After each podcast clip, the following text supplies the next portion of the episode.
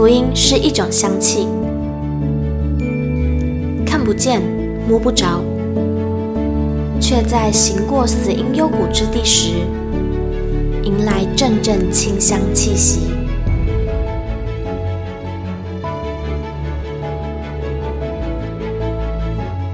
愿北纬二十三度的我们，一同写下的故事，化作世界的繁迹。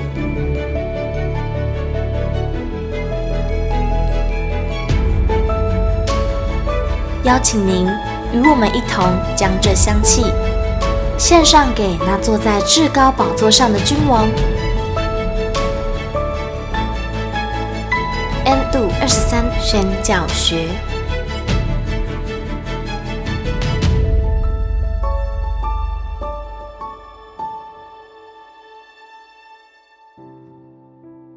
Hello，欢迎来到 N 度二十三宣教学，我是玉清。今天要来分享的文章呢是校园割颈案新闻有感，是鲁马夫牧师呃有刊登投稿在论坛报上面的文章。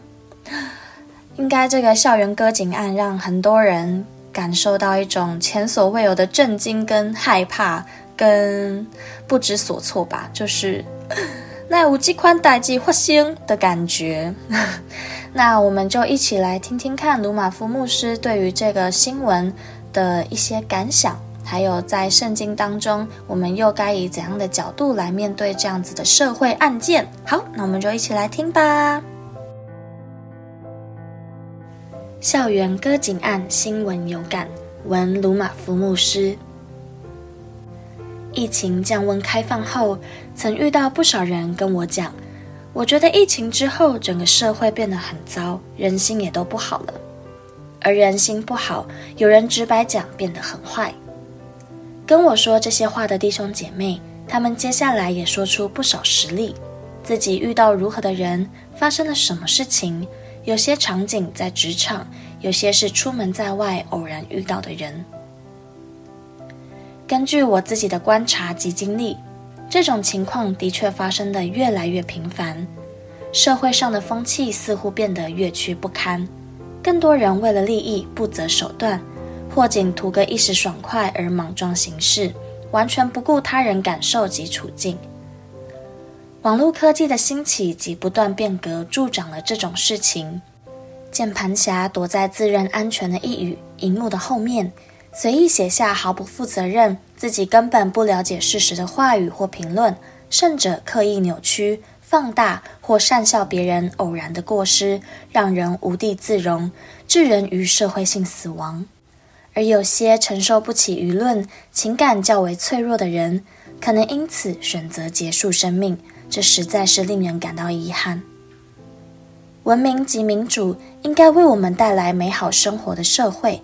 竟然变成彼此撕咬的野兽搏斗之竞技场，所作所为接受欲望驱使，仿佛罗马书里所描绘的接近末日的种种败坏人性。我长期关注缅甸战争下人道的救援，深深觉得远在天边的一个物质生活极差、设备环境落后且不受法治保护的民族，过着常年被战争所残忍破坏的动荡生活。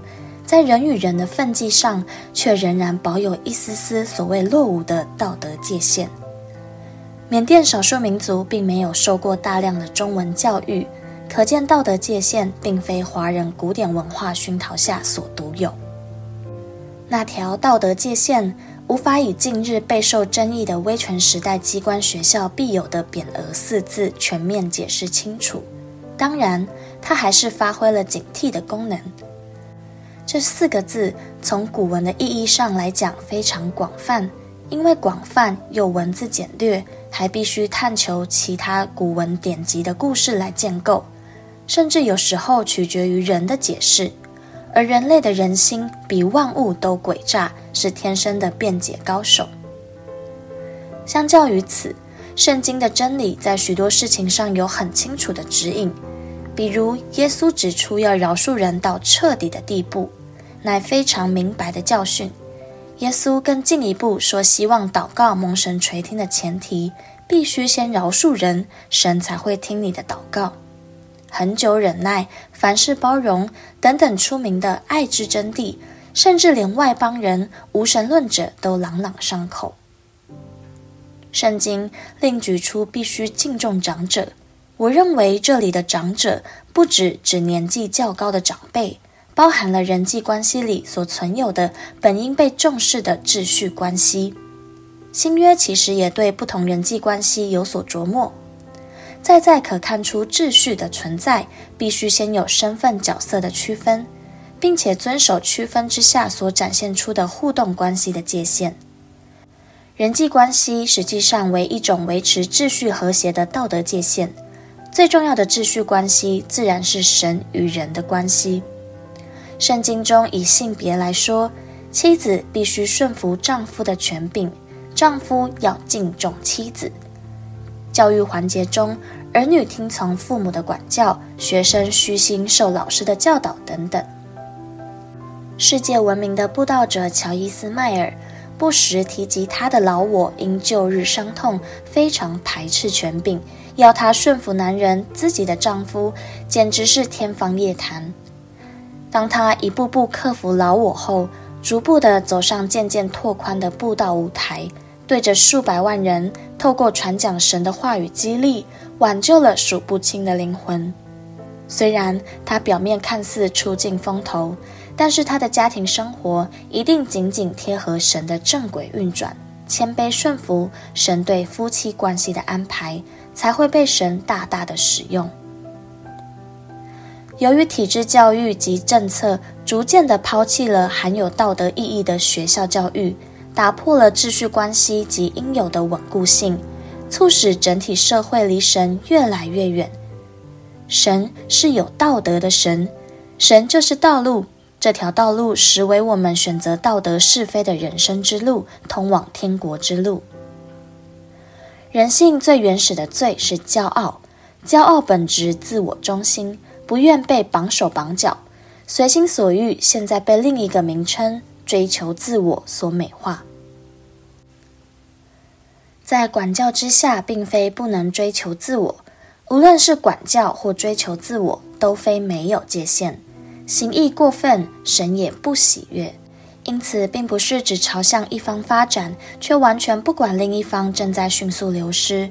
如此将导致整个社会人心严重失衡，引发社会集体的心理空虚与精神问题。因着过于狂妄而疯癫的事情，从圣经看并非新事。但以理书里，尼布甲萨尼王看着自己建造的壮观京城，醉心于军事和建筑成就。自夸于自我非凡的能力，神给他的惩罚是发疯，变成一头野兽，被关于自己建立的动物园内。我相信他的自大骄傲绝非一时之间，早已一层层铺垫充满他的内心。另一个神对骄傲明显的惩罚，当属自比为神的希律王，竟然受人把他当作神崇拜之际，被虫咬感染以致气绝而亡。顺服权柄及上下的关系，是现代社会非常鄙弃的教条或道理。本罪的人性中，没有人想当下位者去听从上位者。然而，上下位的关系，并不必然表示下位者的尊严被剥夺。秩序关系的存在，不是为了打压或剥夺一方。对人类更有帮助的，应是描述不同角色该有的身份、责任或任务。以彼此之间如何互相尊重、搭配合作、各司其职，社会才能顺利运转。现在教育政策，师生间的传统关系被颠覆得差不多名存实亡，导致管理困难、纷争四起，也因此校园秩序严重堪虑。基督徒在这样的大环境里，只要用一本圣经，就可以全面理解并学习被渐渐拆毁的学校道德教育。让神来涵养教育我们。危机满布的处境中，知易行难。行义需要以道德勇气支撑，必须有勇气面对随之而来的逼迫。为义受逼迫的有福了。不仅如此，还要因此生盼望和极大的喜乐。也许这是最值得基督徒学习的道德功课，因为道德就是以言行表达神看为义、认为对的事情。嗯，听完这个文章之后呢，我自己认为最重要的其实就是在就是在讲权柄、顺服权柄这件事。其实也真的诶，像我现在这个年纪，大约就是二十五岁，然后进到教会之前，我是在大学三年级的时候吧，也就是在三年前左右，我进到了教会，然后才渐渐意识到什么叫做权柄诶。以前的我真的就是觉得我想做什么就做什么，没有人可以管我，哦，非常的任性。可是，在教一进到教会之后，我记得那时候我听的第一个讲道的第一句话就是“人是神所创造的”。那时候我是未信者嘛，我听到这句话我就整个不舒服哎，天哪，非常的叛逆，非常的悖逆。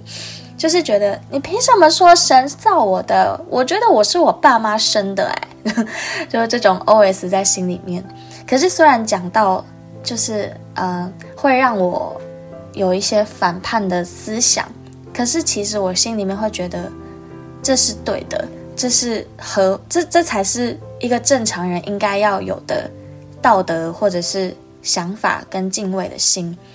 虽然第一次听这种讲道让我感觉到非常的不舒服，可是我很想要知道为什么这么不舒服，还有这么多人想要留下来听，所以就接下来持续的聆听神的道。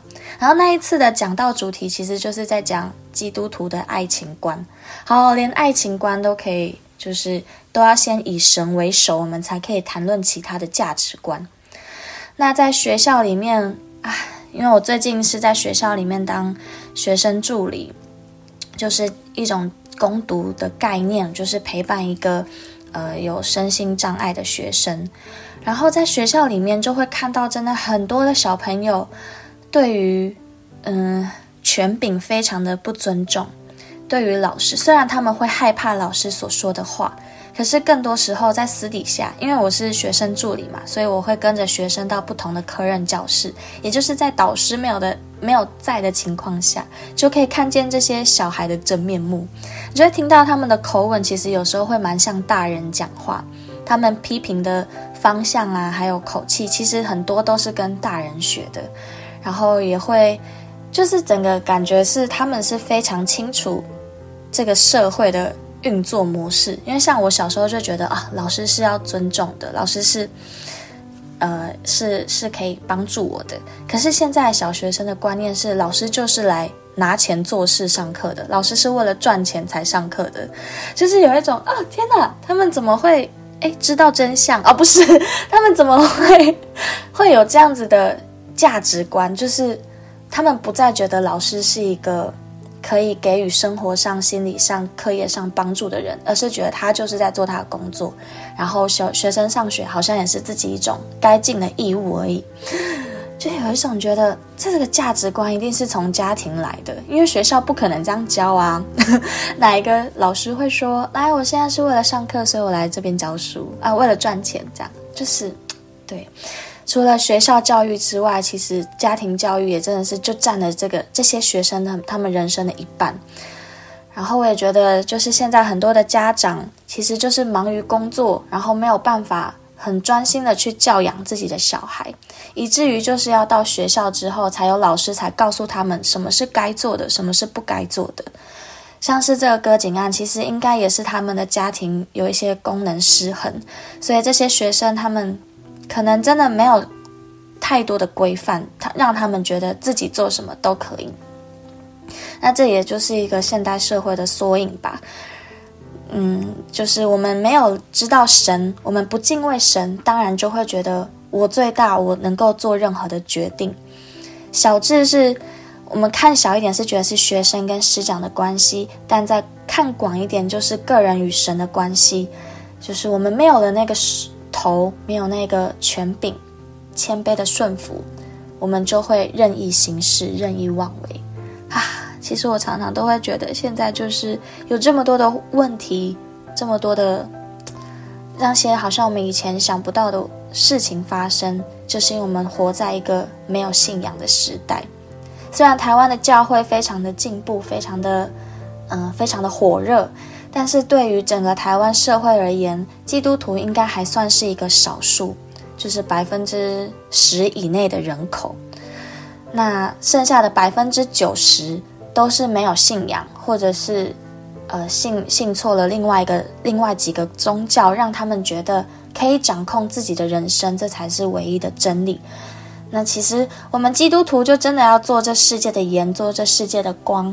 然后我们就一起透过这个这次的案件，然后这次的 podcast，我们可以更多的来为这社会来祷告。好，我们就要进入一个全新的时代了吗？接下来的总统也要换人了，那我们就要持续的为着台湾社会来祷告。Yes，好，那最后就也是不免俗的来做一个祝福的结束祷告。亲爱的天父，谢谢你让我们能够遵。遵循你的话语，让我们能够明白什么是对的，什么是不对的。主啊，这是何等大的恩典！你说敬畏你的人就是有智慧的开端。主啊，就求你持续的兴起我们，建造我们，好让我们成为这世界的光和这世界的祝福。